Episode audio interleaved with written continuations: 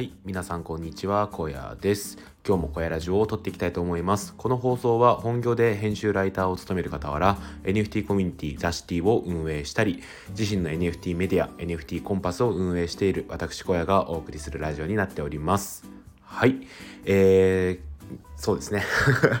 始めていきたいと思います。いつもはねここから続くんですけどちょっとなしにしてみました。はいということで皆さんいかがお過ごしでしょうか。今日は10月の25日ですね。今9時前に撮っております。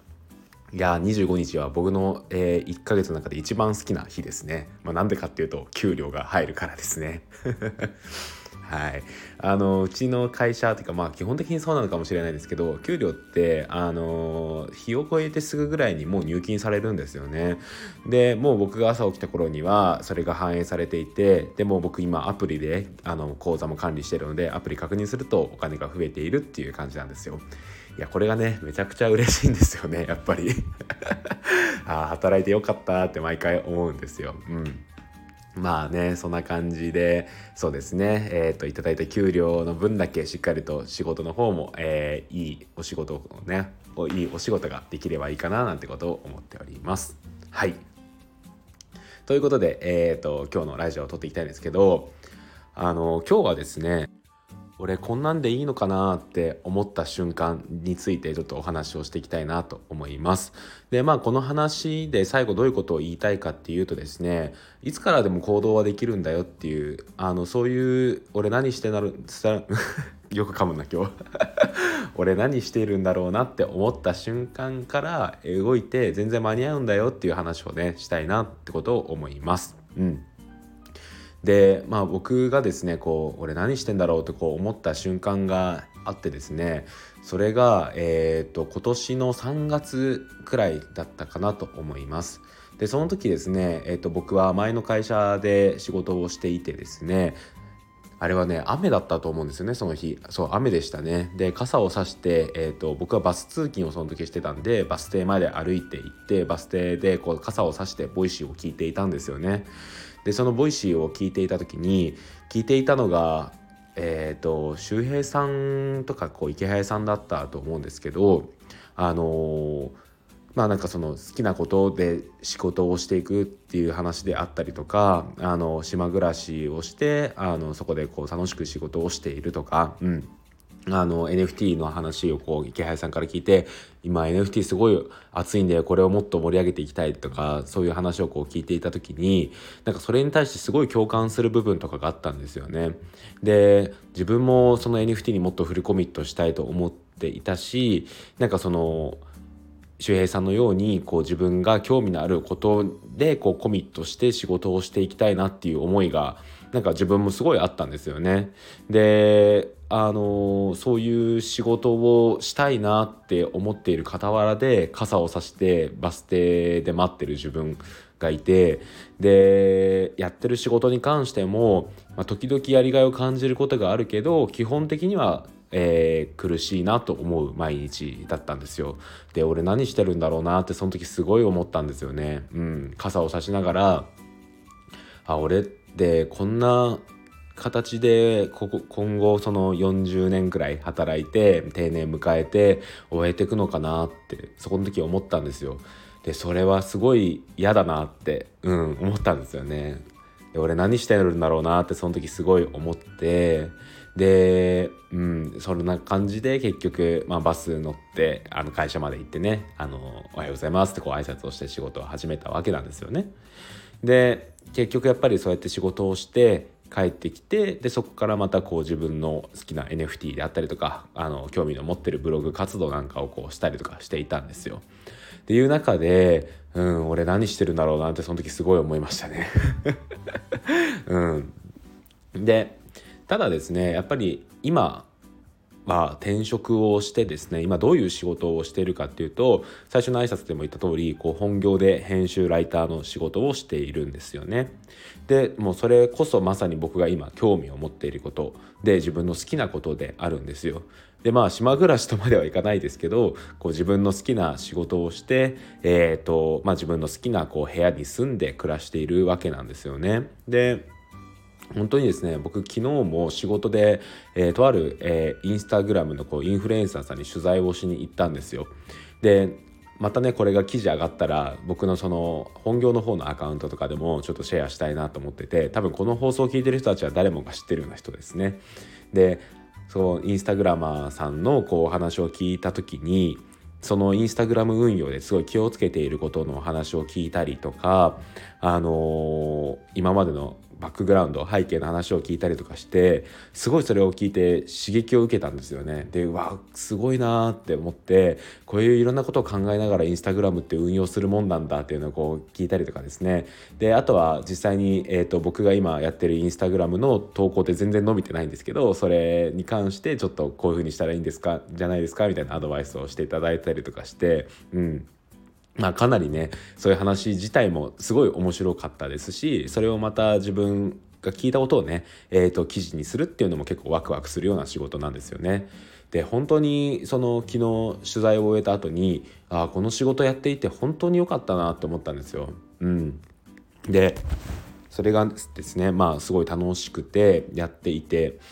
であこれってあの3月傘をさしてでバス停で待っていた時で俺何してるんだろうって思った時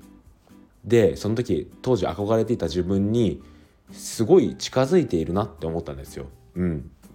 それはもっと,、えーと、場所や時間に縛られずに好きな場所でこう働いたりとかするっていうのも憧れはあるんですけど、まあ、確実に、えー、と前の職場で働いてる時に比べればその、えー、位置にこう近づいているなっていう気がしたんですよね。うん、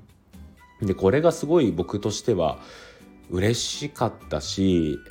でなんやっぱりねこう行動してよかったなと思えたんですよね。であの俺何しているんだろうってこう思った時にそこでああ別世界の人なんだなこの人たちはって思って終わるんじゃなくて自分もそうなりたいと思って転職活動をしてみてであの大手企業っていうのをこう辞めてですねこうベンチャー企業に飛び込むっていうことをしてみたっていうことがですねやっぱりすごい僕としてはやってよかったなって思うんですよね。うん、でもしこれで自分の思い描いていた仕事と違っていたとしてもやっぱりいくらでも修正が効くんじゃないのかなとも思うんですよ。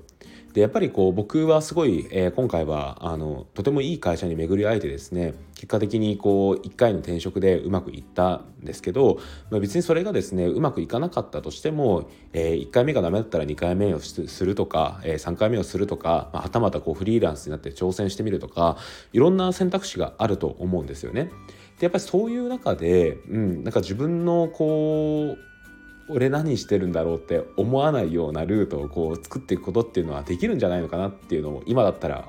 なんかこう胸を張って言えるんですよね。で昨日のなんかこの取材を終えた時の自分でなんかこうやっぱりやってよかったなとかこう転職してよかったなってなんか心の底から思えた時にうん、やっぱり行動することがやっぱり大事なのかなってその憧れから一歩近づくためには行動することが結局大事なんだなってことをふと思ったんですよね。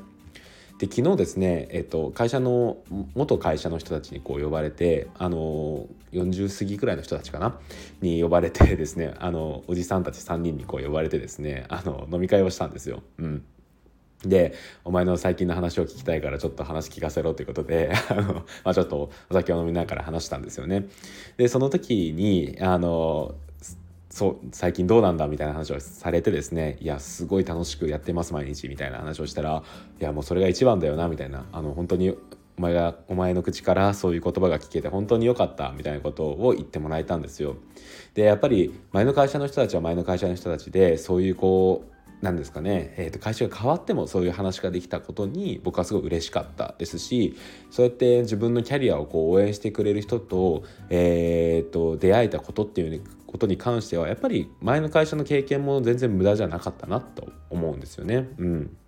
でやっぱりそこであのそのおじさんたち3人から会社の話を聞いた時にやっぱり自分がそこに関してやっぱりときめきをこう感じない自分がいるなっていうのをね、えー、改めてこう再認識をする中で、うん、自分は違う道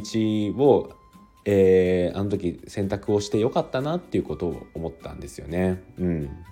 でこれは別に前の会社が悪いっていうわけじゃなくて僕前の会社もすごい好きですしお世話になったところなのであの今後もねずっとあの食品メーカーなのでね あの食べ物を買って応援していきたいなってことは思ってるんですけどただ自分のやりたい仕事としては、えー、と違っていたのかなっていうのは思うんですよね。うん、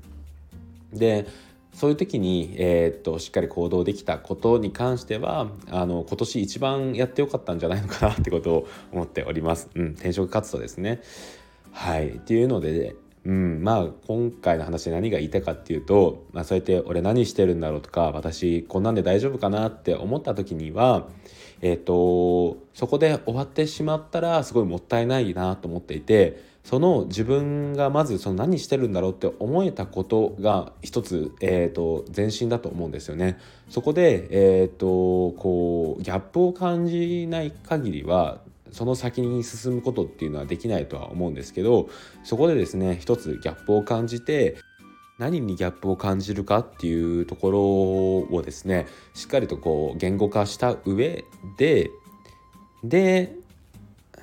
次の行動にしてみるっていうのが、うん、次の行動に移すっていうのがすごいいいんじゃないのかなと思います。はい。という感じでですね、まあ僕は本当に今の仕事にすごい満足感を得ていますし、えー、結果的にこう自分の、えーと、憧れていた暮らしに少しずつ近づいているんじゃないのかなと思うと、まあ、今後もすごいワクワクしますね。はい。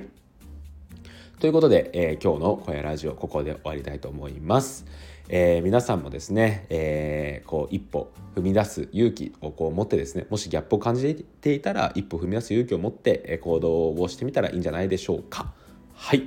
ということで、えー、終わります。それではまた明日バイバーイ